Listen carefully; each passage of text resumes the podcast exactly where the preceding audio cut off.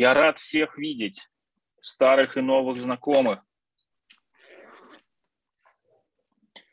О, Надежда, Павел, Алексей, еще Алексей. Окей.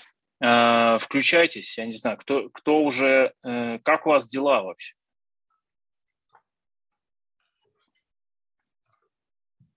Да, в целом норм. Это прекрасно. Это прекрасно. Мы Помога... время... Помогаем справиться другим.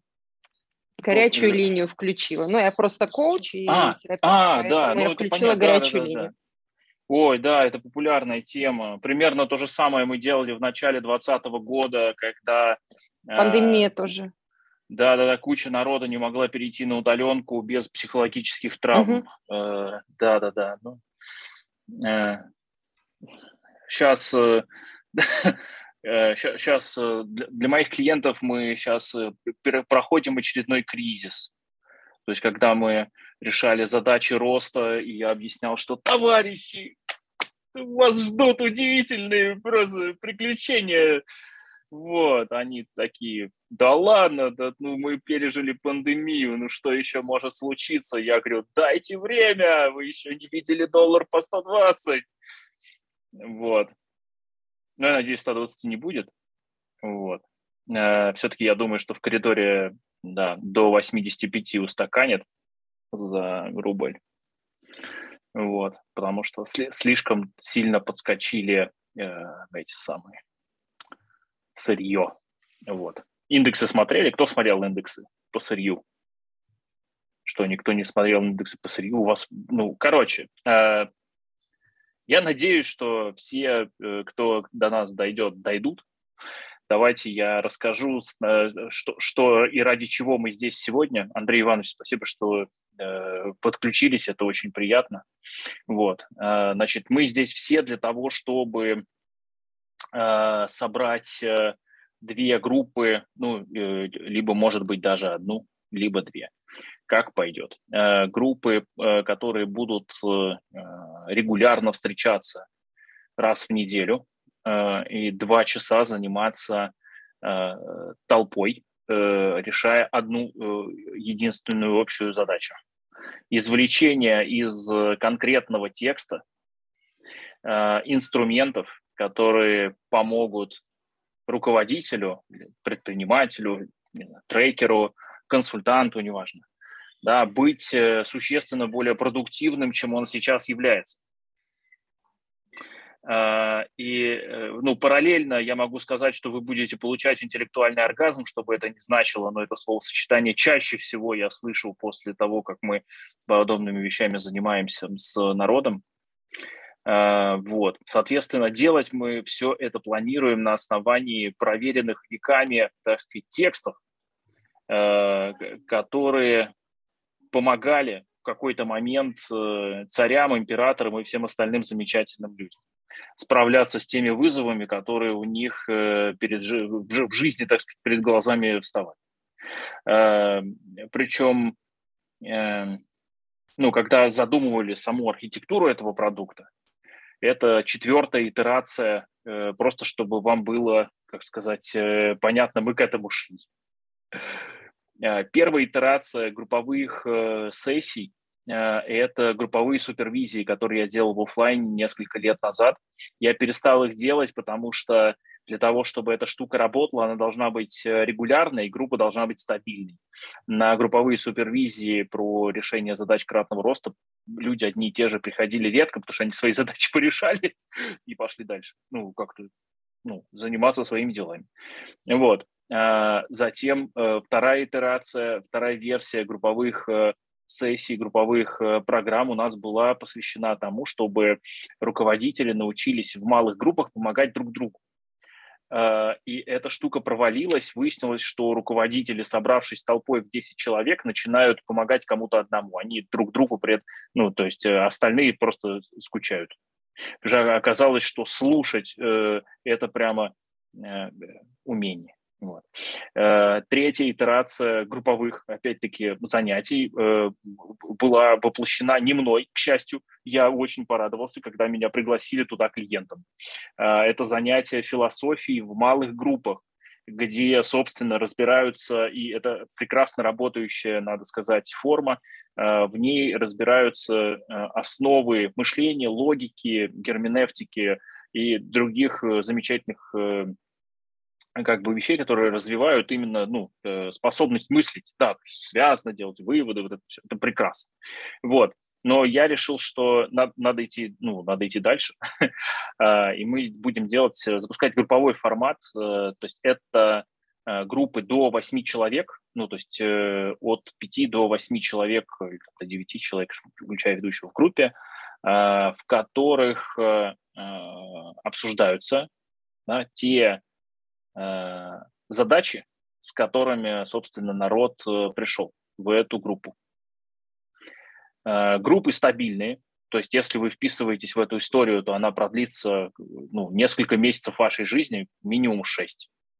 Значит, поверьте мне, это, возможно, те, как сказать, это те месяцы, которые реально разделят вашу интеллектуальную жизнь на до и после. Э, по какой причине, как это произойдет?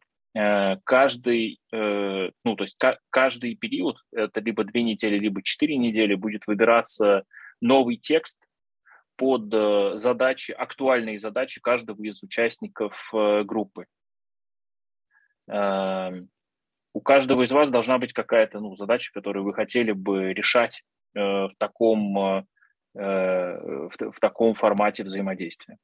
Э, будет, э, будет выбираться текст из классики, то есть у нас есть э, возможность обратиться к восточной философии, к традиционной, так сказать, греческой ветке, к прекрасным, там, я не знаю, ближневосточным философам, мистикам там, и так далее. Ну, у нас нет такой сложности. И самое главное, что интерпретация инструментов и их, собственно, из, изъятие, выковыривание из этого самого, э, из текста, в этом э, нам будет помогать э, Андрей Иванович Макаров, он здесь э, присутствует, можно будет сейчас э, задавать смело всякие разные вопросы, э, и мы с Андреем Ивановичем будем на эти вопросы с удовольствием отвечать. Ну, я лично с удовольствием, Андрей Иванович, ну, я не знаю, можете тоже с удовольствием, если хотите. Вот. Э, и э, здесь очень важный момент заключается в том, что Э, сам по себе инструмент извлечь из текста – это э, умение, которым э, доктор философских наук Андрей Иванович Макаров, очевидно, обладает. Я проверял на себе. Вот. Поэтому можно э, смело сейчас задавать все те вопросы, которые вам кажутся, э, как сказать, э, стоящими к тому, чтобы их э, задать, для того, чтобы как, как бы это попроще это, для того, чтобы понять, с чем вы будете работать в группе. Потому что в группе Э, все участники будут находиться на равных э, условиях, на, на правах участника группы. И будет ведущий, который, собственно, э, здесь сегодня тоже присутствует. Я присутствую на правах сегодня в роли организатора как бы нашего с вами мероприятия, с одной стороны, и на правах владельца есть меня не будет, я не буду присутствовать внутри наших с вами групп. Э, но, естественно, ко мне можно обращаться со всеми вопросами про все вопросы в мире. Э, я совершенно, я имею, очевидно, прямую связь с Господом Богом, как э, все мы, но я ей пользуюсь, видимо, в обе стороны. Вот, поэтому можете с удовольствием задавать тоже вопросы относительно, возможно, нового для вас формата постижения инструментов из славного прошлого.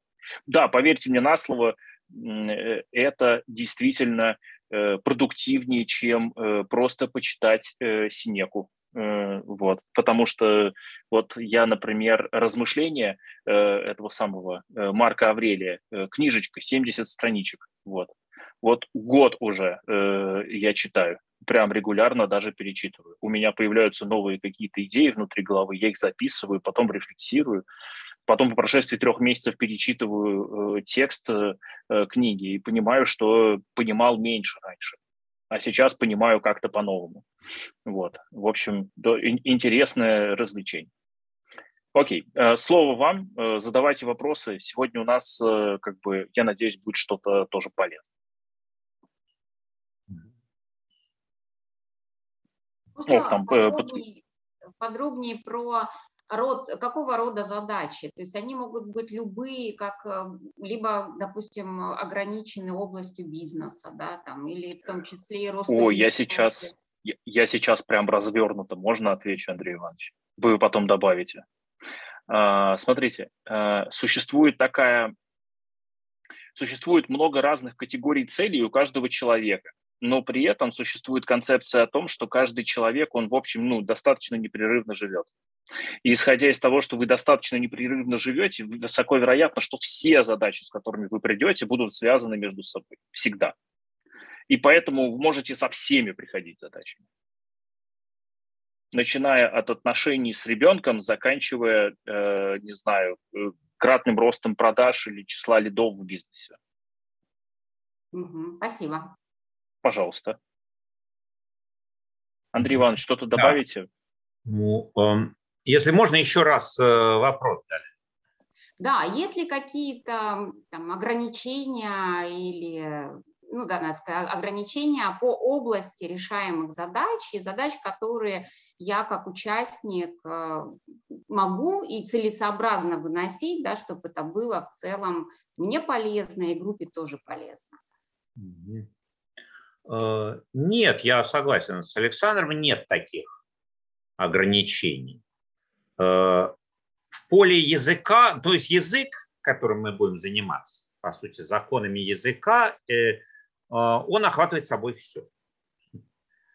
Все, что делаете вы, я думаю, вы же не токарь, не слесарь, это все текст. Письменные и устные. Тексты. А, э, мы будем работать с самой формой текстов. Контент индифферентен здесь, то есть любой. Контент любой. Речь идет о том, что есть технология, древняя, ей более трех тысяч э, лет, по сути. А, технологии извлечения смыслов из текстов а, определ... ну, а, в определенной прагматической рамке. Вот знаете, это э, две традиции здесь, очень сильные, три вернее, греческая, римская и еврейская. Но вот у греков э, в, Аполлоне, в храме Аполлона Дельфийского была Пифия. К ней приходили с любыми вопросами. И она давала ответ в одно предложение. Ну вот, например, я не знаю, Галина, э, задайте какой-нибудь вопрос. Какое у вас настроение сейчас, Андрей? Ну, это конкретный вопрос. Ну, как бы вопрос о жизни, там, ну, какой-то такой а. не про меня. Который а интересно спросить у оракула. Ну, например, а, да. Как, например, да. какое смысл? настроение, какой социально-психологический климат в стране? Да. Да? Да, да, в чем смысл жизни? Вот. В чем смысл жизни? И пифия примерно так выглядит. Вот я сейчас открываю книжку Ницше на любой странице и говорю. Смысл жизни, Галина, в том, чтобы пока, я, пока вы спите, овца объедает ваш венок. И вот вы уходите на таких, на, э, и серьезно, да, она ответила точно. Но вам нужно извлечь еще смысл. Я вас уверяю, мы сейчас не будем это разворачивать, но посредством определенной процедуры вы даете версию смысла жизни, опираясь на этот текст. И ну, что такое смысл жизни? Смысл жизни это, ну, смысл я трактую как триггер. Смысл это триггер. То есть э, спусковой крючок для определенного поведения в определенном направлении. То есть смысл жизни – это вообще много смыслов. Вот, допустим, сейчас нужно как-то действовать, но нет смысла. Вот сейчас ситуация такая, что в поле неопределенности а, вот э, она хороша для философии, как ни странно. Как говорит Гегель, сова Минервы вылетает в сумерках. То есть вот сейчас дефицит смыслов. Вот кто-то сказал, мы, а, вот вы, Наталья, по-моему, сказала, мы сейчас на горячей линии поставляем смыслы, я так понимаю. Да? То есть, что делать, чего не делать, это тоже смысл. Э, и смысл жизни – это э, слово амеба, которое прикрывает собой комплекс смыслов для конкретных участков э, твоей жизни. Да? их нужно, их можно подарить. Вот как это, видите, это традиционная форма. У меня нет смысла жизни, но я иду в храм Аполлона Дельфийского и получаю ее. Но дальше нужна твоя работа, ты додумаешь, и ты вдруг, и вдруг инсайт такой, вот он, да, вот, вот, вот, овца, ну, все срослось. Я должен, э, я не должен читать новости. Вот, э, допустим, да, и вот как-то посредством вы приходите к этой мысли, но первоначальная фраза только трамплин. Но это нужно делать технологически, технично. Как бы не, не, да, тут важно вот что. Э, предлагается в данном случае не ассоциативное мышление. То есть, знаете, вот у людей ассоциативное это очень дешево. Ну, это мне напоминает вот это, а вот это мне напоминает вот это. Предлагается аналитическое мышление. Вот я работаю в музее старшим научным сотрудником и учу, и как бы формирую эстетическое чувство у людей. И вот как бы такое упражнение. А, вот картина. Что вы можете о ней сказать? Знаете, что самый распространенный, ну, как бы на поверхности лежащий ответ о картине какой? Что вот может человек о картине сказать? Одним словом. Мрачная или радостная. Но это вы Красивая. Да, обычно вообще совсем простые, вы, видимо, не очень простые люди, так сказать. А совсем простые люди говорят так, нравится или не нравится. Ну, мне нравится. Дальше я говорю, кого интересует, что вам нравится? Что вам не нравится? Что это за разговор о картине? Нравится. А что же я скажу? А вот ответьте на следующий вопрос. Почему она вам нравится? И вот тогда вот это следующий ответ. Потому что она не нравится, потому что она мрачная. Хорошо. Ну дальше вопрос. А что, все мрачное плохо? Нет. Мрачная плохо, когда у меня мрачное настроение, и мне как-то еще усугублять его не хочется. И это тот случай? Да. Э, ну и так далее. Это я только кусочек э, показываю. Да? Речь, речь идет о такой, о таком навыке, важном навыке, я думаю, вы всем владеете, как углубление. Углубление в тему, в материал, э, в текст. А, через, например, вопросы, да, специфические вопросы, которые углубляют. Я вот, э, прошу да. прощения, вмешаюсь, перебью вас. Очень важный момент вот в этом углублении, собственно, наличие других людей, кроме вас и Андрея Ивановича, для того, чтобы количество э, вариантов позиций, из которых можно посмотреть на текст, было большим.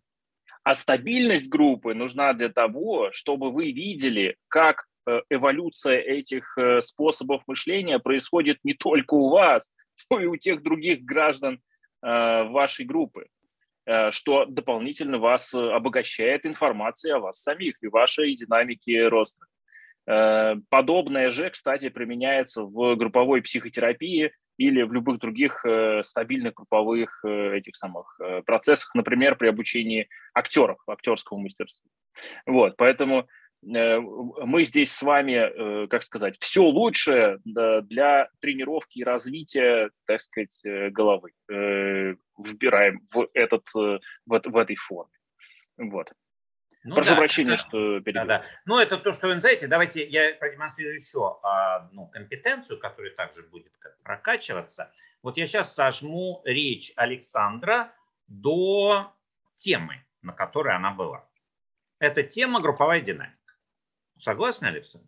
То есть вы говорили о групповой Конечно. динамике. Я не знаю, понятно этот термин э, психи- психологический, да? Групповая динамика. То есть развитие индивидов внутри группы. И вот я как э, тот, кто работает с группами, все время могу сказать, что группу надо сложить, а, она сама не сложится. И видно, сложилась или не сложилась группа по наличию у нее вдруг, это бывает, эмерджентных свойств, так называемых. Эмерджентные свойства – это свойства, которые возникают у вас, как у индивида, но только в группе. Знаете, и, и людям кажется, что это их. Вот так работает, вот вдруг начинает работать мышление. Но если вы выходите из группы, оно так не работает. Вот на этом основана технология так называемых мозговых танков. Да? То есть это эмерджентные свойства. Вдруг память начинает выдавать э, продукт лучше, чем это обычно бывает. Ваша память, но это не ваша память. Возникает некая, говоря простым деревенским словом, конъюнктивная, конъюнктивная структура, как бы некий коллективный разум. И если мы работаем с чувствами, коллективная психика. А, и вы, э, индивиды подключаются к ней и получают дополнительные возможности для решения в том числе своих э, задач. Вот. Мне, э, я говорю, почему я этим занимаюсь. Ну, это, это интересно, мягко говоря. Так сказать. Вообще это там есть мистический момент даже какой-то. То есть вообще не очень ясно, как делается. Вот холизм этим занимается, да? Вот как возникают вот эти эмерджентные свойства. Поэтому вот когда вы говорили, я со студентами это видел, когда выбросили на дистант студента, вянуть начали люди просто. Э, они вянут, потому что они не в группе. Это еще вот взрослые социализированные люди, вот видите, группы какие-то, а они просто с телефончиками лежали, э, слушали эти лекции. И вот когда они вышли с дистанта, я замерил, э, в разы упали когнитивные возможности. В разы. Ну нельзя Коллеги. так долго дома одному сидеть. Коллеги, вы не поверите, но после фразы «нельзя так долго дома одному сидеть» мне захотелось э, перейти к следующему вопросу. Может быть, у кого-то, кроме Галины, есть еще э, какие-то вопросы, которые можно сейчас было бы поднять, которые потом, возможно, можно перетащить уже э, именно в групповую, в вашу групповую работу, в ваших группах, потому что мы сегодня обязательно будем формировать Э, группы участников и ну, для, для того, чтобы вы уже туда, вы видели, с кем вы идете. Сегодня, возможно, даже познакомились немного, ну, через наше обсуждение и общение. В чате был вопрос от, сейчас, секунду, от Александра. Да, что обсуждаем? Это прекрасно. Мы обсуждаем вопросы, которые можно выносить в группы Э, посвященные развитию управленческих предпринимательских навыков с помощью инструментов царей и императоров. Вот это мы сейчас обсуждаем. Саша, а можно У меня есть вопрос. вопрос? Да, уступлю, уступлю. Кто первый? Спасибо. Приятному женскому голосу. Вероятно, я, раз мне уступают воспользуюсь этим, не буду, в общем, ложно скромничать. Наталья, а у меня да. вопрос, да, да, у меня вопрос к Андрею Ивановичу. Мне вот всегда было интересно, когда люди выбирают такую на мой взгляд, э, э, ну, в общем, специфическую деятельность для себя. Вот э, на этапе выбора профессии, почему Андрей Иванович выбрал философию и почему продолжает выбирать ее по сей день, практически ежедневно. Ну, вот. скажу таким, поймите меня правильно, я сейчас продемонстрирую все, что нужно. В вашем вопросе есть пресуппозиция, что я выбирал. Так? Но это не так. Я не выбираю. А, ну, у меня есть пресуппозиция, да, что человек обладает свободой выбора.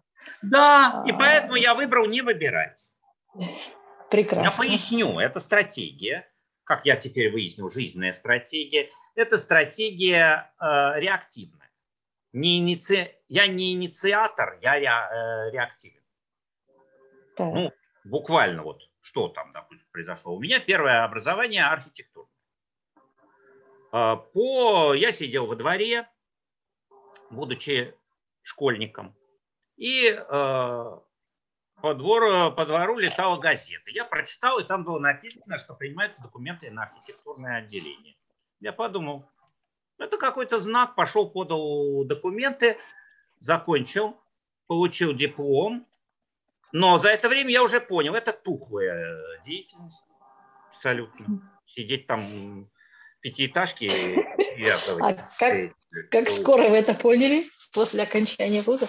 А, смотрите, я это понял сразу после окончания вуза. До этого у меня созревало, но это было непродуктивно это понимать, пока учишься.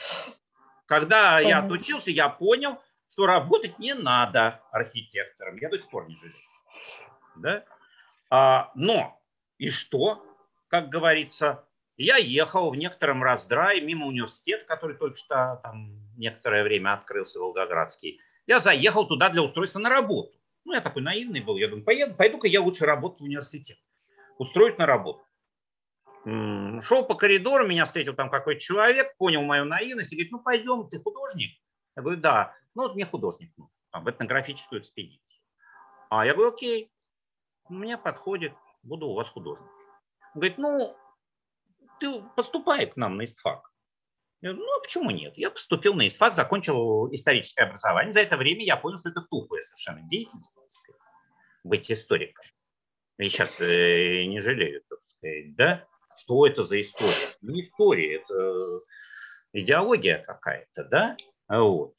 Э, но когда я закончил университет и шел по коридору, думая, а что я теперь буду делать, то меня встретил э, человек, который открывал кафедру философии, и сказал мне, вот, Андрей, а вот я тебя приглашаю к себе на кафедру, а я там на семинар, ну, ассистент, мне нужны кадры. Я говорю, да. А вечером ко мне приехал а, мой друг, а он а, открыл фирму и, и говорит, Андрей, я хочу, чтобы ты у нас был начальником отдела маркетинга. Я говорю, да. А потом я подумал, а как же это я? И в университете, начальник отдела маркетинга. Но я э, человек по имени Да. Дальше я, пришлось сидеть, думать, комбинировать. И я этим своим двум работодателям как бы довел проект, когда я и там, и там. Ну, я говорил э, своему, ну, прежде всего тому, кто в бизнесе, говорю, ну, знаешь, Володя, я буду работать два дня, мне нужна машина, чтобы я успевал в университет. Ну, короче, вот я 10 лет отработал начальником отдела маркетинга и преподавал э, философию. А, но а, результаты так были на мой взгляд, удовольствия маловато. И Какой вот я познакомился... из областей? М? Какой из областей так себе были результаты? И в той, и в той. А, хорошо. Ну, у меня просто запросы специфические. Запрос у меня такой. Деятельность просто обязана приносить мне удовольствие, помимо бонусов. Деньги – это бонусы. А основное блюдо – это удовольствие. Причем удовольствие такое постоянное, интенсивное и так далее.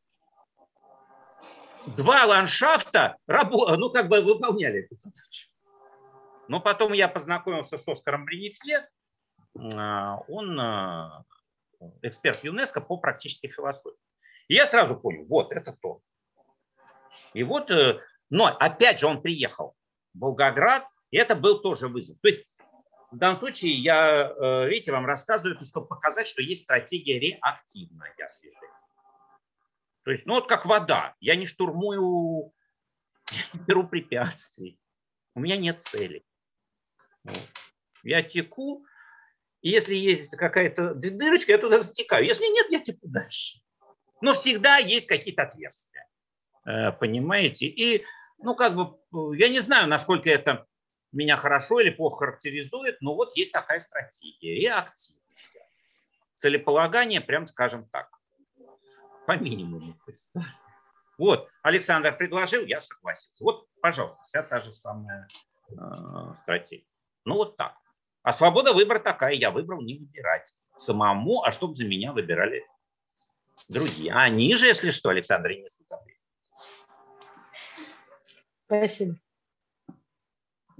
Окей. Так, у нас был еще Павел, у которого был вопрос. Да, Павел. да, да. У меня, у меня технический, не философский вопрос. Спасибо за развернутую философскую тему. У меня сугубо Э, математически можно немножечко про предполагаемую схему встречи и ее динамику, как это вообще э, будет выглядеть, какова длительность, какова, каков план такой встречи?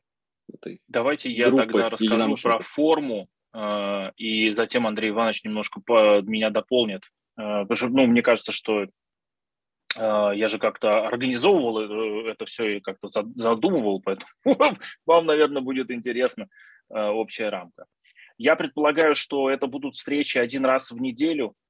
Э, я предполагаю, что эти встречи будут э, дистанционные в Zoom, потому что мы с вами все здесь из... Э, ну, у нас тут много городов. Есть, кстати, из Киева, из Москвы, из и остального замкаде в России. Я, короче, ну, все города не буду перечислять, но я вам вижу там Тула, Тверь, много откуда. Ну вот, и э, суть в том, что Э, эти встречи будут по Zoom раз э, в неделю, два часа. как бы этого по моему опыту достаточно для того, чтобы в течение следующей недели успеть переварить что-то, применить и попробовать и э, прийти с новым э, каким-то, с новыми э, наблюдениями, идеями запросами на следующую, э, на следующую сессию.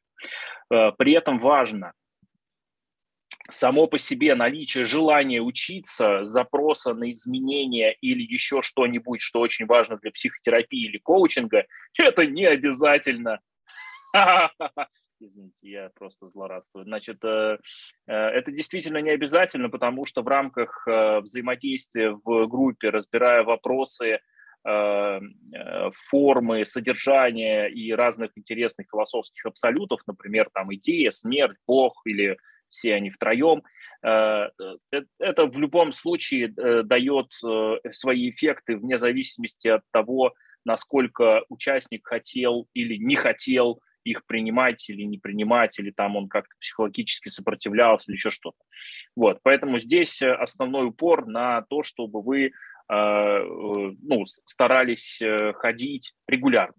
А, при этом, если вы пропустили одно или два занятия, ничего страшного, потому что, ну, как бы а, вы не потеряли групповой, в групповой динамике, вы когда придете, вы снова включитесь, и а, эффективность каждого занятия, мне кажется, будет достаточно высокой. Андрей Иванович, может быть, вы что-то дополните про саму структуру? Ну, все-таки запрос у Павла был на кратко на краткость, на лаконичность, я вот думаю, как же эта схема. А да? может, я, я дополню немножко вопрос, может, это поможет да. Э, чем-то. А, мне интересно, как будет строиться обсуждение, а, на основе чего оно будет. Как-то мы, мы приходим и начинаем читать э, книгу, или мы приходим и все прочли какой-то кусок книги и ее обсуждаем и как это может быть связано с э, личными задачами. То есть это что, человек приходит и говорит, сегодня на встречу у меня задача, как общаться с ребенком, мы читаем э, книгу э, вот такую, давайте из нее найдем решение. Не в полной мере пока понимаю механику, они спрашивают. А, но Спасибо. смотрите, э, я так предполагаю, что э, как бы таким основным делом на который, или стволом, на который нанизывать там можно что-то, это будет освоение техники герменевтики. Вот я уже говорил, греки, римляне и евреи создали эту технику герменевтики, техника извлечения смыслов. Там есть очень четкий алгоритм, разработанный мной и моей аспиранткой, которая защитила кандидатскую и покинула нашу юдоль поехала на Гуа, и теперь она вот там. Зачем защищалась, спрашивается. Ну, это ладно. На, мой педагогический провал, можно сказать. Э, но мы с ней создали э, этот э, алгоритм герменевтический, и мы им будем пользоваться для извлечения смысла. То есть а, текст, опять же, здесь вот, ну, я могу предложить, вы можете предложить какой-то текст, но нам нужен будет для работы, ну, не больше страниц как бы рекомендуется перед этим, допустим, познакомиться со всем текстом, но нужен, э, но текст для полутора часов не больше полустраницы будем использовать. А, и первое, что будет делаться, это задаваться вопросы э, тексту. Вопрос тексту. Ваши вопросы, любые вопросы, задаваемые тексту. И по определенному алгоритму будут извлекаться смыслы, то есть выдвигаться гипотезы, проверяться и валидизироваться. И, соответственно, таким образом, что происходит? Текст становится объемным. А как к этому пристегивать еще конкретные запросы какие? Да? Ну, например, через такой вопрос. Как этот текст отвечает нам на вопрос там, Павла, а, что мне делать, э, э, что мне делать с тем, что меня часто ругает э, мама? Э, ну вот как текст отвечает на этот э, вопрос. При этом коллегиально, ну как ну, вот, вот этот умный Тревор, так называемый, да, Пифия э, производит такой ответ, а вы соотносите это со своим и как бы валидизируете или нет эти гипотезы. И вдруг инсайт, да, вот, вот оно, у меня не было этой идеи, но теперь она есть. Ну и дальше вы там применяете или не применяете. Ну вот Не знаю, понятно или нет, но, понимаете, сколько я не пытался описать то, что делается, я понял, это трудно или невозможно, надо показывать. Надо показывать. Это как-то похоже на вот предъявление нейтрального стимула для проявления того содержания, которое содержится уже у человека, типа вот этих там тестов ТАТ, там как эти, ну, на перцепцию, да, на восприятие. То есть есть абсолютно нейтральный стимул, да, он, но этот нейтральный стимул помогает нам на этот стимул спроецировать то, что внутри у нас есть, но пока еще не совсем осознаваемое. Это так как-то работает? Ну, если я правильно понял то, что вы говорите, Платон называет анамнезисом. То есть Платон говорит следующее. Мы все все уже знаем, но мы забыли. И это действительно маевтика, так называемая, это технология воспоминаний. То есть, понимаете, идея, я, я согласен с Платоном. Все ответы уже есть у самого человека, но они забыты. Ну, как бы они помещены куда-то, куда цензура не пускает. И вот, собственно говоря, если я вас правильно понял, это вот, э, вот это. То есть есть технология маевтики, а, вытягивания, что ли, этих ответов. Да. Ну вот, ну, но да, это ну, невозможно сделать самому. Стимул. Да, это невозможно сделать самому, как не можно я по виту. Коллеги, можно я тут дополню, потому что здесь есть два эффекта, как у этой медали есть вторая сторона. Помимо нейтрального стимула, к, который позволяет раскрывать внутреннее содержание, в том числе в рамках группового процесса, у нас и будет, в том числе, вы не поверите, у самого текста будет содержание. У него, вы понимаете? Ну, то есть вы читаете текст, он же не безликий, он же как бы сам по себе тоже, там есть смысл. Его, возможно, написал человек, который управлял легионами на войне. Ну, то есть он как-то что-то рефлексировал там в процессе, у него тоже был какой-то свой контекст. Поэтому у вас будет, э, как это, два по цене одного. С одной стороны, вы получите ответы с помощью раскрытия внутреннего содержания, с другой стороны, вы получите представление о Э, ментальных моделях и инструментах, которые конкретный э, гражданин применял в тех или иных обстоятельствах. Вот это тоже как бы нужно учитывать. Сейчас ну, да. говорилось о том, что, прошу прощения, э, говорилось о том, что будет разбираться там страница или полстраницы текста, и надо на это смотреть. А может быть, есть возможность в рамках сегодняшней встречи разобрать одно предложение из какой-нибудь да. книги, чтобы мы чуть-чуть, да, глубже поняли. Хорошо, я как раз У нас это было в планах, поэтому с удовольствием. Давайте. Павел, да. спасибо, что подвели вместо да. меня к следующей части. Андрей да. Иванович. Давайте я продемонстрирую. В чат, в чат же видно всем. Я сейчас брошу фразу Ницше, и мы начнем с ней работать. Первое задание. Найти какое-либо странное место в этом тексте. Что такое странное место?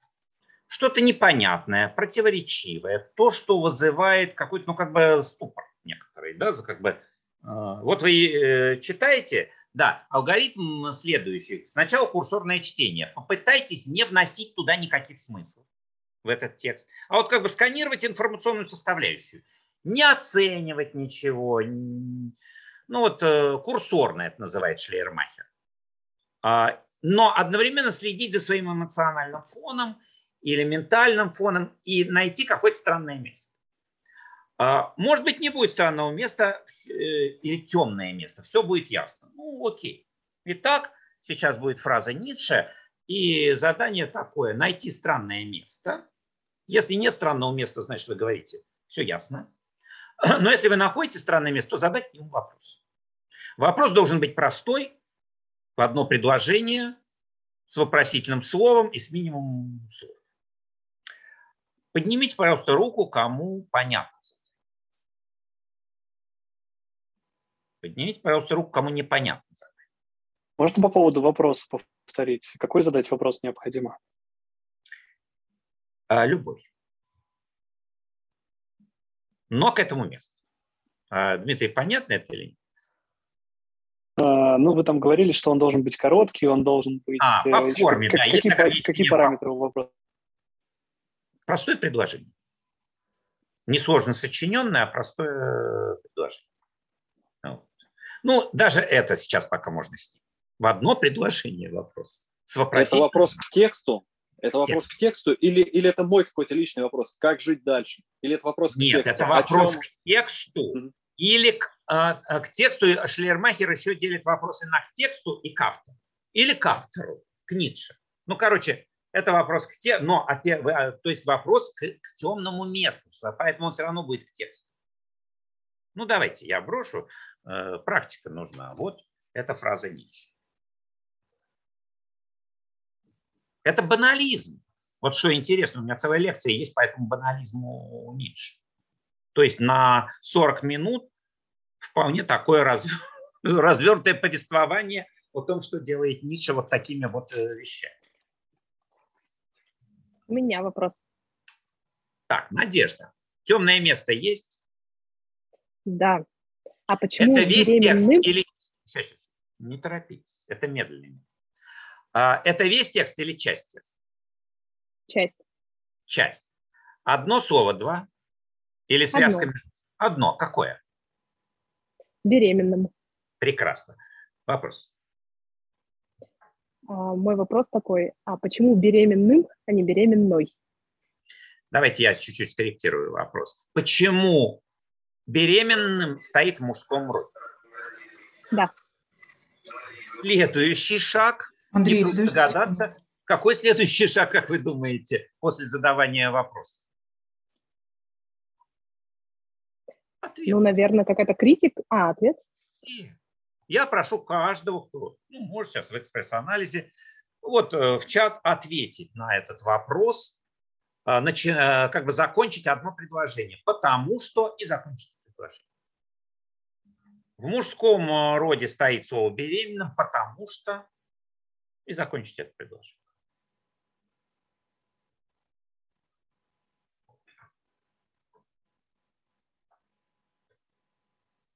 Это выдвижение гипотез.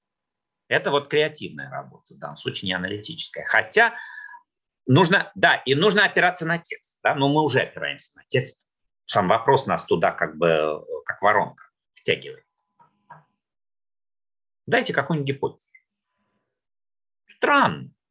Почему Ницше говорит не беременный, а беременный? Угу. Ну, лучше не читайте других ответов, дайте свой, чтобы как бы не давлело. По-хорошему-то, вот когда оф, он офлайн, да, то каждый пишет на листочке, а ну, другие не видят. Ну, здесь вот так.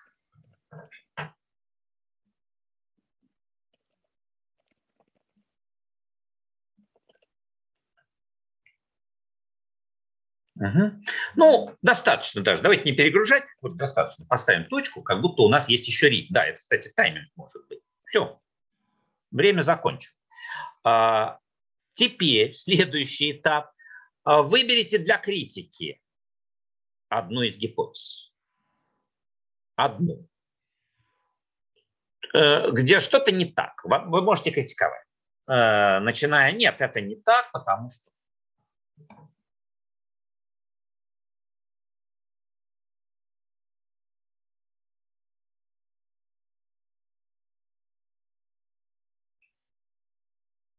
Ну, скажите, кто-нибудь выбрал? Есть у кого-нибудь объект? Ну вот, Галина, достаточно. А, Галина, что вы выбрали? А, Ницше-мужчина.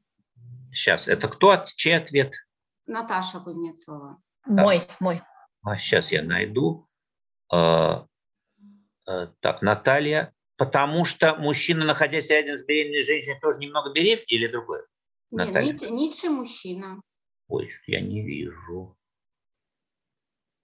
Ну, одной строчкой. Ой, ой, ой. А, ну, потому что Ницше мужчина. Это ответила Наташа Кузнецова. Наташа, вы феминистка? Нет? Нет, нет. Ну, такой феминист. И я люблю Ницше. Да, но он мужчина, а мужчины, они только о себе... Ну, вот такая-то логика. Галина, это не так, потому что... А, это не Или так, это потому... слабо, потому что... Ну, да, это не так, потому что это несколько ограничивает э, вообще, мне кажется, заложенную идею, да, и смысл, который в, этом, в этой сентенции есть. Но смотрите, любая эта гипотеза ограничивает. Ограничительная функция есть у каждого высказывания. Наташа просто радикально ограничивает. Но каждый ограничивает. Да? Угу. Видите, одно отличается от другого, значит, есть границы. Поэтому я просто говорю о том, что эта критика, ну как бы, я критикую критику. Тем самым указываю вам на точки роста, на то, что ваш аргумент против индифферентный, то есть он применим ко всем. А следовательно, он нас угу. Слаб. Есть да? вторая попытка у меня? Давайте. Вторая попытка, а, потому что э, Ницше в данном случае говорит, как мне кажется, о э, любом человеке. И он сейчас, обобщает... сейчас, знаете, Галина, вы контрабандой не критикуйте, а протаскивайте свою версию. Видите? Да, я, э, опять же, если что, у меня по стилю общения скорректируйте. Я очень, я... очень, очень комфортно мне по Да, я, ну, как бы у меня э, принцип равенства, студия, ну, как бы нет возраста, нет статуса. Да-да-да, вот я просто такое. тоже пытаюсь со своей стороны как это понять, а, а что же, э, какая форма тут ожидается, да, выражения мысли идеи ожидается а, критика. А, итак, смотрите, мы можем вот останавливаться на таких моментах, может проскальзывать. Например, остановиться на моменте. Я могу спросить, Галина, вы видите отличие критики и другой альтернативной гипотезы? Критики Натальи и своей альтернативной гипотезы. Видите какое-то отличие между двумя этими феноменами? Или кто-то видит отличие критики от альтернативной версии? Да. Критика да. – это предложение того, что именно, что именно не так в этой формулировке. Так, а альтернатива – это что так, да? Ну, это какой-то факт еще один предложенный. Смотрите, но, Галина, требовалась критика. То есть, что не так, а вы говорили, как надо так. И нам самим надо додумывать, а что не так э, с Натальей, да? Это вежливо, это здорово, но вы нас заставляете работать. А, не делаете критику, а как бы даете нам а, наводку на критику. Но нужна критика. Есть критика у кого-нибудь? Что не так, Ницше мужчин? Потому что Ницше мужчин. У меня есть критика. Пожалуйста. А, был вопрос, почему задан, ну, почему беременным, а не беременной? И ответ на этот вопрос, потому что Ницше мужчина. Э, но мне не кажется, что и это причина. Почему вам так не кажется? Вы понимаете, то, что вам кажется, к делу не пришлешь. Нужно, нужна объективация. Блин. Понимаете, это, это, это э, слишком это... просто для Ницше. А, ну, слишком просто для Ницше, просто на свой гендер опереться и а, ну, а, кто, кто? Наталья, понятна критика или нет? Вы упростили... Нет, нет.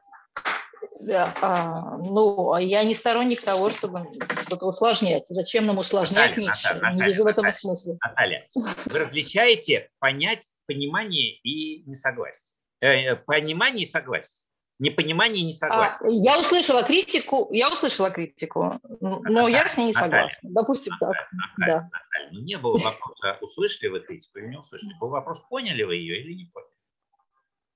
Ну, если я услышала, я поняла. Для меня это синонимы. Как вам такая идея? В языке вообще нет синонимов. Вообще. Если два разных слова, за ними стоят два разных обертона смысла. Например, лгать и обманывать – это ложная синоним. Лгать – это вводить заблуждение сознательно, а обманывать нет.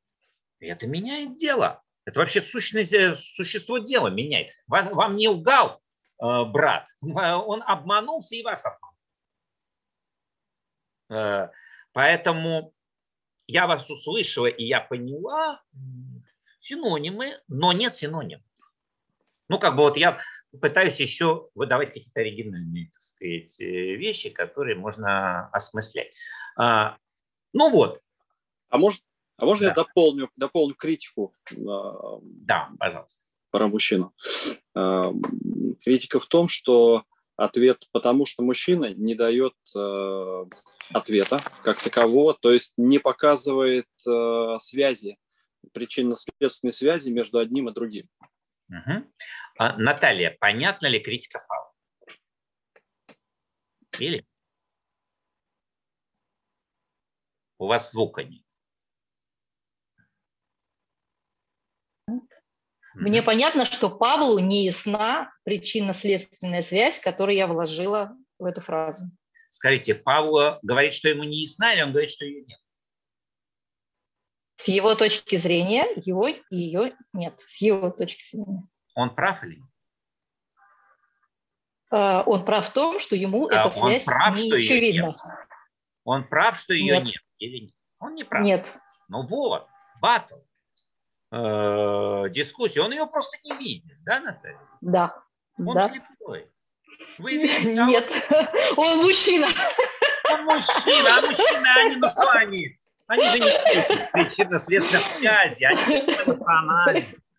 Женщины, вот кто видит причинно-следственные связи, а мужчины слишком эмоциональны, чтобы их видеть. Для них, кроме себя... Нет, на самом деле, на самом деле, у меня была совершенно иная логика, друзья. Она вообще не, не относящаяся к полу, Хорошо, она про Наталья, то, Наталья, что... Это, это... но у нас демонстрационная версия. Да, я вот буду... Видите, тут еще как бы все, честно говоря, технологичненько. То есть я шучу тоже для чего? Как вы думаете, зачем я шучу? акценты, эмоциональными акцентами выделить э, важные места. Например, еще есть какие-то гипотезы. Это что же герменевтика? Смотрите, а, это предположение, да. шутит. Вопрос, почему он шутит? Выделите акцентами важные места. Какие еще гипотезы?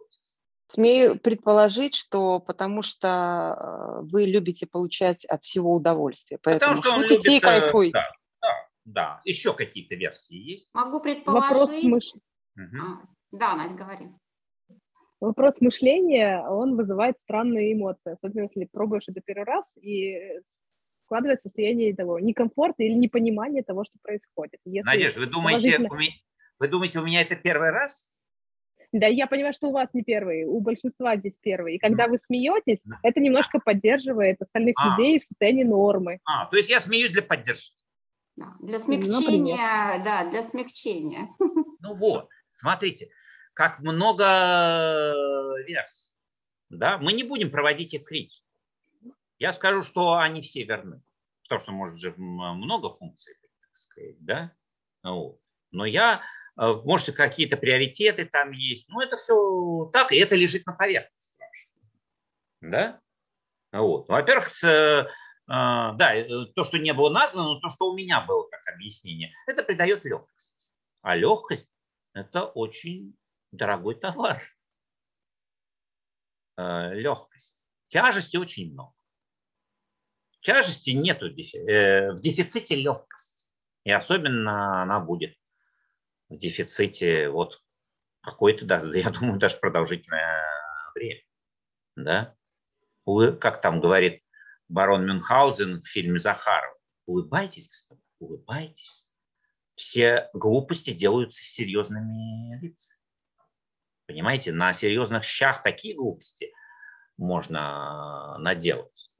Поэтому вот греки, Сократ в частности, почти сакрализовал иронию.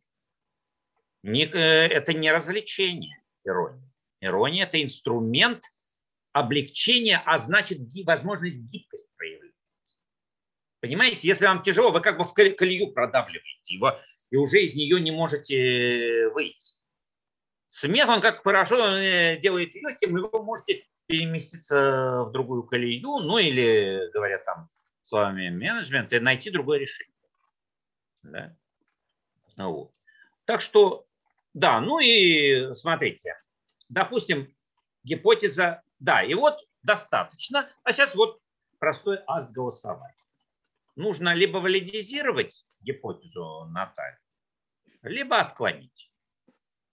Потому что была критика, была, была защита. Ну вот давайте проголосуем. А, то, что говорит Наталья, вы согласны с этим или нет?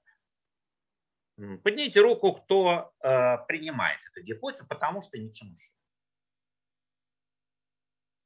Поднимите руку, кто принимает. Поднимите руку, кто отклоняет. Ну вот сейчас фокус. А поднимите руку, кто не поднимал руку. Наталья, why? Почему вы не поднимали руку? Это интересный вопрос. Это часто вот наблюдать. Потому что у меня была э, изначально стебная провокативная попытка, да, ну, то есть этот э, вопрос, и точнее ответ на этот Наталья, вопрос, Наталья. был изначально с моей стороны провокативным. Наталья, ну вот, вы, и поэтому, вы, да. Вы помните мой вопрос? Какой из них? Почему вы не поднимали руку? Вы, вы отклонились от ответа на это? Уклонились или дали ответ на я дала ответ на этот вопрос, потому что я Но ну, его ни не поддерживаю, не опровергаю, потому что я понимаю незастоятельность этой версии, она намеренно мною была заложена. Поэтому не почему считаю... Вы ее, а почему вы, ее не, почему вы ее не отвергаете? Не отвергаю почему? Да. Потому что если вдаваться в совсем как бы лингвистический смысл, то человек, мужчина, говорящий от своего лица или говорящий про себя, использует там глаголы или, а, ну, в общем, какие-то слова в мужском роде, это нормально. Это не а, про Ната... феминизм. Наталья, ну как Или вам... маскулизм. Наталья, ну как вам моя версия, что вот эта ваша речь э, говорит о том, что вы принимаете? Согласны? В, в этой части принимаю. Если накладывать почему вы не подняли, Почему вы не подняли руку, что вы принимаете? Вы же принимаете. Ну, я же вроде... Э, хорошо, я подниму. Мне легче, наверное, с вами согласиться, Нет. чем, чем еще Далее, раз объяснять, почему уже я закончил, уже выборы закончили. Понимаете, это очень интересный феномен. Люди не а, голосуют они... свои версии. Вот у нас на да. кафедре выдвигали на профессора. И да. женщина а, голосовали а, а, больше проголосовала против нее, а за нее на одного человека меньше. А я за нее голосовал. Я ей говорю, а вы-то? Вы поднимите руку. Она подняла руку и э, не прошло ее отклонить. И вот возникает вопрос, ну как же, тут вообще твоя, твоя как бы судьба решается, а ты руку не поднимаешь. Я ну... воспользовалась вашей э, философией, да, не, как сказать, реактивности, да, вот как решит большинство, так пусть оно и будет. Я не хочу на это влиять, я хочу за этим наблюдать. Наталья, ну я... А, Все, речь не обо мне. На то, что можно было рукой реагировать, уже, определ... уже видно было, что решает большинство. Поэтому вы не реализовали, получается, свой план. Вы же видели, что большинство что там Я не видела. А, вы не видели? А, ну тогда Нет. вот так, да, потому что вы не видели, и это не, с, э, вашу стратегию не могло поддержать. Окей. Но да. смотрите, версия отклонена, рассматривается э, другая, но это очень... Я продемонстрировал алгоритм э, как бы очень подробный, можно это сокращать. Ну, например, там, я не знаю, давайте еще за одну проголосуем, потому что давайте покороче. Потому что речь идет о человеке. И кто-то там написал, по-моему, была такая же, а человек мужского рода. Ну, сейчас давайте без дискуссии проголосуем. Кто согласен с чем? Смотрите, не с истинностью абсолютно, а с вероятностью. В герменевтике не, это не точные науки. Гуманитарные науки не точные, они строгие. В чем отличие точности и строгости? Точность – это точечно, ну, 2 плюс 2 равно 4. Это точно. А строго это значит в соответствии с процедурой логической. Ну, вот. Так вот, вероятность.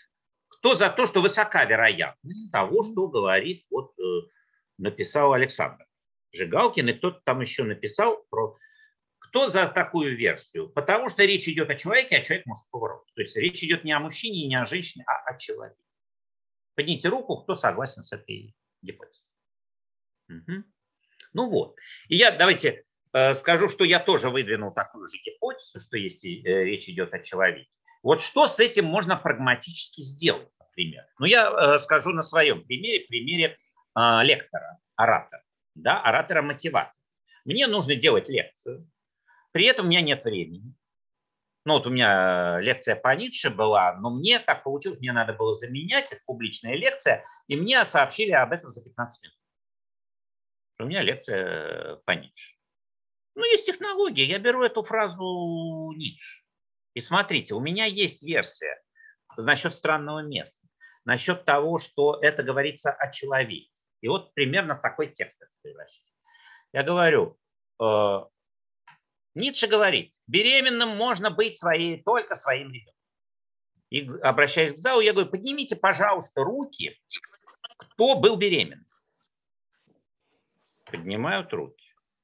Да, или вот, да, вот. А, вот давайте с вами, да. Поднимите руки, кто был беременен. Угу. Поднимите руки, кто забеременел сегодня. Угу. И поднимите руки, кто забеременел сейчас, вот в этот час. Угу. Угу. Надежда, поясни. Это для кого-то странное место. А, беременность была, состоялась и у Александра, и у Надежды. И но выбран был мужской род, э, потому что о человеке. Надежда, в каком смысле состоялась беременность? Беременность. Давайте я задам вопрос, а вы ответите одним словом. Беременность чем? Идеей. Да, да. Об этом. Беременным можно быть только своей. И тут мы можем развивать дополнительно. Беременным можно быть только своей идеей. И следующий вопрос. А что значит своя идея? Какие еще бывают? Ну, дайте какой-нибудь вариант. Какие еще идеи? Какой антоним на своя идея? Чужая. Чужая. Отчу, или, сказать, отчужденная. Не моя идея. А, так беременным, то есть реальные плоды, такой плод, как ты сам, твое развитие, а, это нужно как-то ухитриться а, производить свою идею. При этом она в точности может совпасть с идеей другого, но она твоя. Она не чужая. Почему? Потому что она процессуально твоя не по форме, не по содержанию, она процессуально твоя. Когда говорится твоя идея, это о процессе ее порождения. Ну вот, допустим, я даю вот такой комментарий философский, может быть, для кого-то это новая мысль о том, что свое, а дальше можем распространить, свое собственное, это очень тесно связано с процессуальностью, с присвоением. Да? Э, что юридическим, что э, еще каким. Можно присвоить психологически, но нужны действия по присвоению. Нельзя подарить, что, ну, как бы нельзя вот как бы без усилий сделать свои. Необходимые Вот отчудить от тебя могут, отнять. А сделать своим нужны усилия, причем усилия э, твои. Ну вот, как-то так. Коллеги, я прошу прощения, возьму слово. Э, расскажите, поделитесь впечатлениями, как вам э, демонстрация и как вам э, вообще в целом подход, насколько он полезный с вашей точки зрения. Да, я бы добавил вопрос, что не так. Это тоже важно. То есть, что полезно, а что вредно. То есть это точки роста. Не совсем понятно, как э, это связано с э, чтением книг, э, потому что объективно мы сегодня поняли, что не страницу текста можно разбирать э, два часа, а в принципе одно, одно предложение, одну идею. И э, это очень интересное, кажется, философское э, такое направление, но неясно связи с книгами. Ну, я могу ответить, это демонстрационная версия в замедленном варианте. Да? Сильно замедленном варианте, как я уже... Но это медленный метод. Да? А, опять же, это один из подходов к текстам, в том числе книгам. Да? Поэтому я повторяю, что это не одна фраза, но все-таки это не вся книга. А вся книга контекстом выступает, и э, ну, как бы это домашняя работа, вся книга. Да? А это страница. Но смотрите, есть такой как бы жанр, роман с ключом, французский жанр. Знаете, это когда вы читаете детектив, и там все вы как-то выстраиваете какую-то версию и так далее. Но там где-то лежит ключ. Если вы его ухватили, вдруг раз все перестраиваете. Вот, это, это не об этом то, что вы выстраиваете. Но если вы пропускаете, вы читаете другой текст. Ну, тоже интересно. Но если вы ухватываете этот ключ, он вдруг объем приобретает и как-то, по-моему, раскрывается. Но этот ключ – это вообще одно-два слова или там, одна фраза. Вот как бы вот такой подход к чтению. Ну, предлагается, можно и по-другому, так сказать. Можно просто читать на, это, на распев. И, ну, как бы эстетическую задачу поставить. Да? А это задача, ну, в данном случае это хорошо для аналитических э, навыков подхода. Плюс эстетика бонусом идет.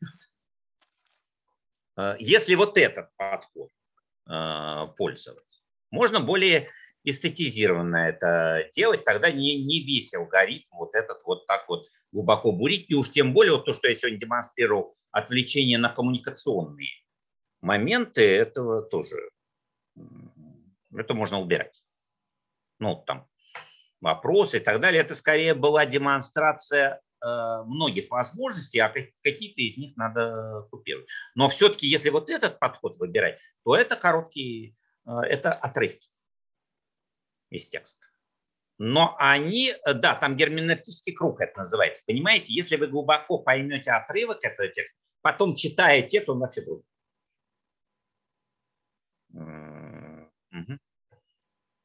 У меня вопрос. У меня не покидает ощущение, что мы все-таки, может быть, на более глубоком или каком-то осознанном уровне, но все равно занимаемся интерпретацией этих текстов э, через призму текущего нашего восприятия мира, тех текстов, которые создавались совершенно в другом историческом контексте. Да? А, и меня гложет сомнение или тревога, или опасение того, что мы тот старый сосуд наполняем совершенно как бы современной жидкостью. А насколько это соотносится с той мыслью, которую изначально а, закладывал автор, мы можем этого не понять никогда. То есть это все наши какие-то домыслы и интерпретации. Вы можете меня успокоить на это? А, ну, я не знаю, успокою для вас или растревожу дальше, так сказать, но это не домыслы, так как это логически строго. Это интерпретация. А вы исходите из того, что есть еще что-то, кроме интерпретации. Так? Так нет ничего. А, есть исходный смысл автора, который сейчас, к сожалению, нас не поправит. Ну, это просто и интерпретация автора, которая заложена ну, в тексте. Смотрите, Борхес, э, Хорхе Луис Борхес говорит так, а он э, писатель. Э, писатель не знает, что он писал. Знает кто? Читать.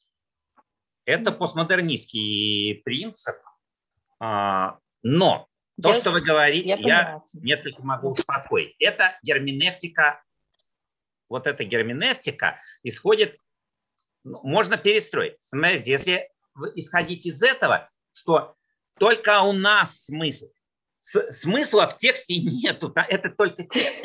А смысл, он между читателем и текстом. Но не любой смысл текст позволяет извлекать. Поэтому писатель закладывает туда все-таки веер, диапазон. А мы из этого диапазона что-то, так сказать, ухватываем. И почему именно диапазон, а не вообще куда-то в сторону мысль ушла? Ну, вроде бы а, процедурно это проверяется. И в этом смысле вы ухватываете смысл, который туда потенциально, ну, как бы вложен автором, или то, что он делает, он там, ну, как бы, как семя лежит, так сказать, которое может э, зародиться э, и упасть в виде спелого яблока. Но есть другая э, еврейская традиция герменевтики, она называется экзегеза, так как применяли они к священным текстам. Им совершенно, конечно, не подходила вот эта идея о том, что в Пятикнижье Моисея вообще автор не знал, что он писал, читать. Поэтому там ставилась особая задача реального, истинного смысла. Так вот, знаете, к чему... Так, пришли? И как ее решить, истинного смысла задачу? Знаете, к чему пришли раввины? Ну вот есть раввинистская легенда о двух торах. А, на горе Синай Моисею были даны две торы. То есть Бог проговорил ему истину. Но Моисей человек. И то, что он записал в Пятикнижье, не совпадает с тем, что ему сказал. И если вы почитаете текст, он приходит, он, он, он потерял речь, практически за него говорит его брат Аарон. А, он написал это, но это единственная основа, чтобы найти истину. И вот согласно раввинистской легенде, миссия еврейского народа до конца времен восстанавливать устную Тору.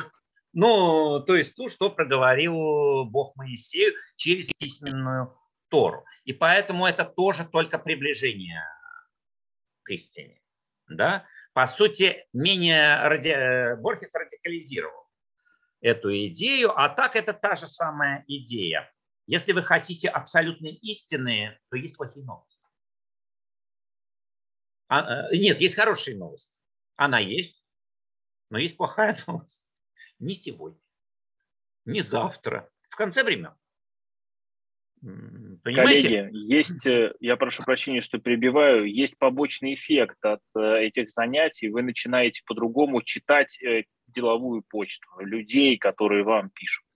Вы начинаете видеть их пресуппозиции, их предположения, их домыслы, догадки, логические несоответствия и э, переговоры с контрагентами становятся для вас выжженной просто пустыней, бессмысленной траты времени, когда вы, приходя на встречи, начинаете их утаптывать по времени до 10 минут.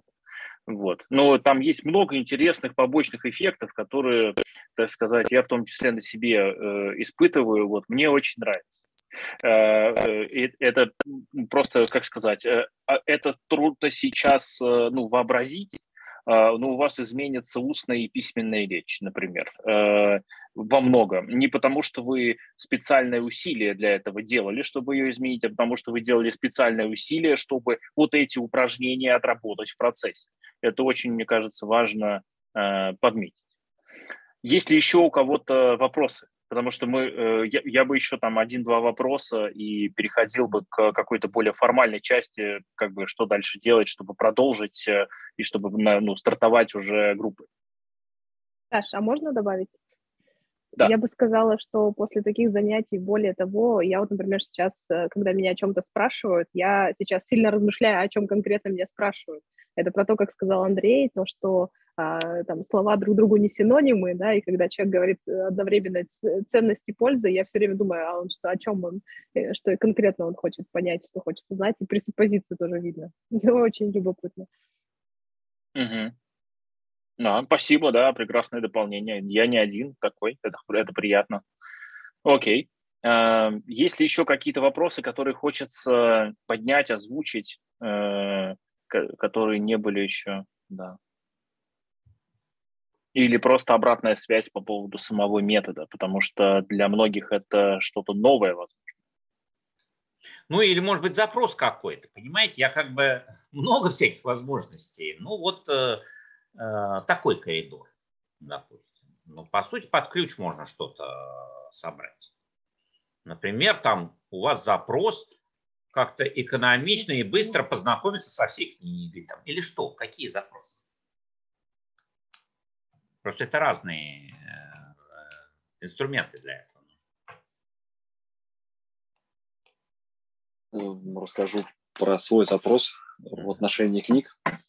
А, есть книга, в ней вложено в большом объеме текста вложено довольно небольшой, небольшой объем критических э, точек, на которые имеет смысл сосредоточить свое внимание, но их э, с многократным прочтением книги мы постоянно находим новое, на что мы не обратили внимания в книге. И коллективная работа над книгой для меня ценна, когда коллектив работает с информацией и отдает те критические точки, каждый из участников отдает те критические точки, которые в книге увидел. Они обсуждаются, и тем самым информация из книги становится понятнее, объемнее, и а, прорабатывается а, глубина книги так, как будто ты ее прочитал пять раз, а не один.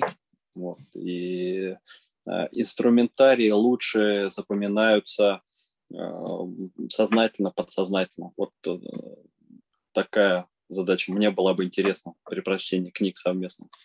Павел, ну такой вопрос. Вот эти, то, что вы сказали, критические точки, это как-то отличается от темного, темное место, является такой критической точкой или нет? То есть к которому задаются вопросы, соответственно, вращается обсуждение вокруг вот этой точки. Полагаю, это разные вещи. Темной точкой вот этой, про которую вы говорите, является некий диссонанс а, между а, разными частями предложения или разными частями текста. А то, о чем я говорю, это как раз вынутый смысл, ну, по крайней мере, некая интерпретация смысла, которая заложена автором, то, что он хотел передать. Там, там обычно отсутствует та самая много, ну, а, она довольно понятная обычно, если в нее вчитаться и вдуматься. Ну, это интересно. Мне лично вы как бы говорите о методе светлых мест, а не темных. Я так Наверное. понимаю, что вот вы читаете книгу, и вам что-то стало ясно, и вы делитесь э, этим с публикой. А, да, а, да, совершенно верно. После прочтения книги, например, есть э, люди, которые Э, рассказывают об одной идее. Например, я рассказал про свое сознание в этом месте книги, вы про свое сознание в соседнем месте книги.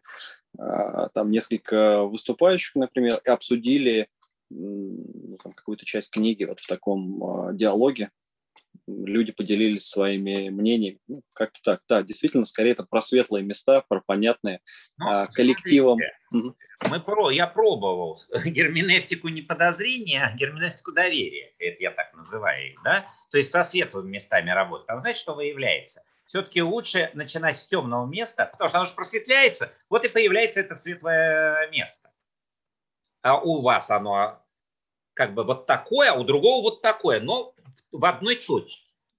Не из разных кусков книги. Это технологически будет сложно согласовать, понять, о чем идет речь и так далее. Как бы возникает фокальный э, центр такой, вот одно место. Но через темное мы, допустим, идем. Но дальше-то процедура его просветления, потому что Ницше, вот как бы Наталья говорит, а, опираясь на темное место, ну да, вот здесь в мужском роде, я знаете, что хочу сказать?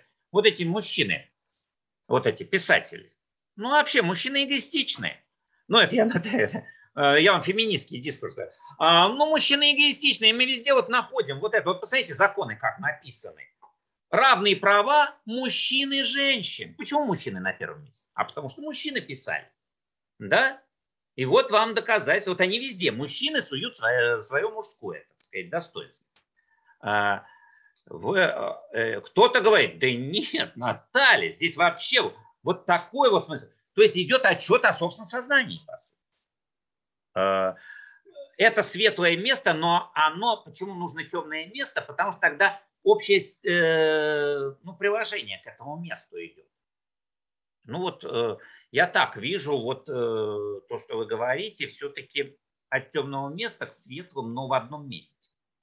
Иногда автор довольно понятно изъясняется, и темных мест для тебя может не быть, ты понимаешь смысл.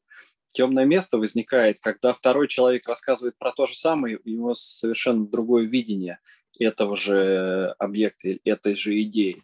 Вот тогда наступает, как мне кажется, интересный момент соединения смыслов и обогащения, вот эта 3D-картинка, которая а, способна запомниться и которая будет более полная, чем восприятие одного человека. А, я на всякий случай, Павел, вот ты сейчас можешь открыть чат угу. э, наш, и посмотреть, сколько гипотез и мнений, и углов зрения было у собравшихся по поводу одной фразы одного человека. Я подозреваю, что это очень похоже э, на то, о чем ты говорил сейчас. Но это мое предположение. Вот. Да, совершенно можно сравнить одно с другим. Там действительно были предположения про то, что это речь идет. Два основных предположения про то, что речь идет э, от э, лица Это те, которые а, человека. Да. Ну да, да, да. Я там видел, просматривал, вроде там были похожие друг на друга. От лица человека или не про ребенка. Вот э, так, такие два смысла там были. Наверное, еще какие-нибудь были. Интересно взглянуть вот так 3D на вопрос. Но не на, вопрос, не на одну фразу, а на какую-то мысль э, книги, на более полную. А, ну я понял, можно это, знаете, как сделать? Эм, просто вопрос, э, тип вопроса другой. Например, что такое справедливость? И люди делятся своими мнениями о том, что такое справедливость, с опорой на текст, но на любой участок текста одного автора. Да? Вот. А, ну, вот так это а, можно сделать. То есть тип вопросов другой. Не почему Ницше, не по вопросу, а что. Самый философский вопрос – это что это? Что такое справедливость? Что такое дружба? Что такое любовь? Что такое бизнес? Ну, то есть через вопрос «что?». Но э, и тогда как бы свобода опоры на весь текст. Но опять же, этот весь текст должен быть э, у людей, тогда здесь дисциплинарно не очень понятно, как действовать. Смотрите, э, для того, чтобы было здесь яснее, скорее всего, в каждой группе вы договоритесь о том, что у вас будет э, две недели или там один месяц на одно произведение. В этом случае э, у всех будет одинаковый, одинаковый текст, и у всех будет возможность пройтись по нему, так сказать, весьма и весьма интересно и объемно. Причем, э, я, повторюсь, э, э, если вы сможете внутри группы, ну, то есть определиться, с какого вы произведения начинаете, то оно, скорее всего, будет подобрано под те задачи, с которыми собрались участники каждой группы. То есть оно обычно коррелирует, по крайней мере, исходя из моих наблюдений. Вот. И мне кажется, там и задача Павла будет, э, ну, обозначенная Павлом задача будет, по крайней мере, э, разобрана, потому что, проведя с одним конкретным текстом э, четыре встречи или там пять встреч, ну, в зависимости там, от месяца, понятно, вот, вы будете иметь достаточный объем дополнительных позиций и точек зрения, с которых можете смотреть в глубину не только этого текста, но и, естественно, там, других каких-то, которые вам нужны.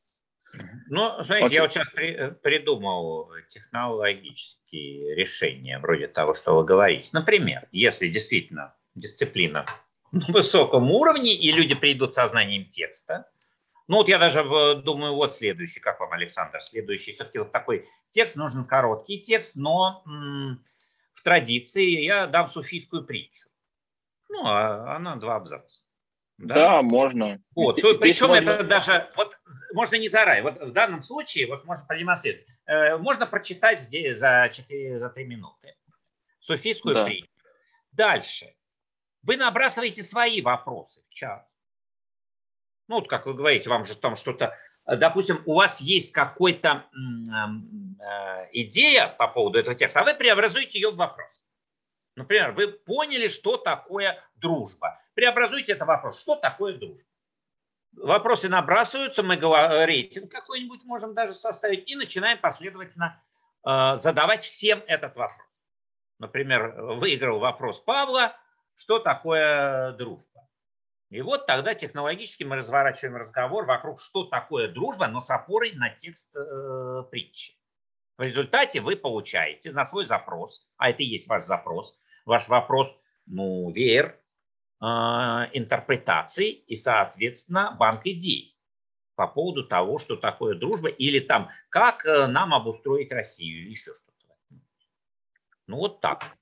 Э, Коллеги, можно. я думаю, что э, я думаю, что процессуальные вещи и вещи, связанные с набором конкретной литературы, которая вам лично интересна, потому что я уверен, у Паши есть набор книг, которые он бы хотел, таким образом, так сказать, постигать с новых углов. Эм, я думаю, что можно уже будет внутри самой группы определиться с этим списком и планами вашими на так сказать, ну, на, на вашей встрече. Вот. Сейчас я бы предложил, собственно, Андрей Иванович, поделитесь, какие у вас есть, ну, то есть в, в какие окна возможно, там два слота по времени обозначите, и давайте посмотрим, в какие, в какие слоты как бы соберемся, соберутся все участники. Вот. Э, и, соответственно, э, нет необходимости прямо сейчас определяться, хотя, конечно, было бы здорово. Вот. Но, по крайней мере, давайте с чего-то начнем. Э, вот. И дальше уже будем через Ольгу и, и коллег двигаться и уже объединяться так, чтобы на следующей неделе у нас уже случились первые, случилась первая, первая встреча. Ну вот, я бросил, вот это, я уже давал их, а вот у меня сейчас. Ага, и... да, у нас есть э, э два, э, э, три слота, э, значит, в среду, э, в понедельник с 14 до 16 или с 19 до 22. Ну, это в среду... полтора часа внутри этого, да? Да, полтора часа внутри этого э, периода. Либо в среду с 12 до 16, кому когда э, комфортней, удобней так, за, запрос от Надежды, можно ли через месяц присоединиться. Ну, я препятствий для этого не вижу, но единственное, что вам нужно будет просто представиться в группе и поговорить об этом с группой. То есть будут ли готовы люди с вами взаимодействовать. Мне кажется, что это не проблема. Э, у нас достаточно плотная комьюнити, но все равно в любом случае э, этику будем соблюдать. Вот. Э, я думаю, что да, вполне возможно. По поводу слотов по времени – просто посмотрите на них. Вот, Наталья уже написала вечер с 19 до 22. Ну, хорошо, отлично. Окей. Остальные, как вот, в какое время удобней? Пока что вариант про вечер в среду. Что у остальных? Что скажете?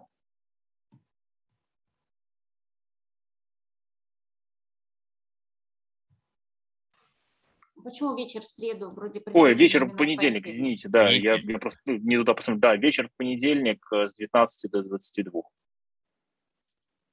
Ну, то есть полтора часа это где-то с, э, либо с 19 до 8.30, либо там, там с 8 до 9.30, ну, то есть что-то такое. Вот. Но в целом вечер понедельника пока лидирует. Э, честно говоря, по моим предположениям, так и должно было быть.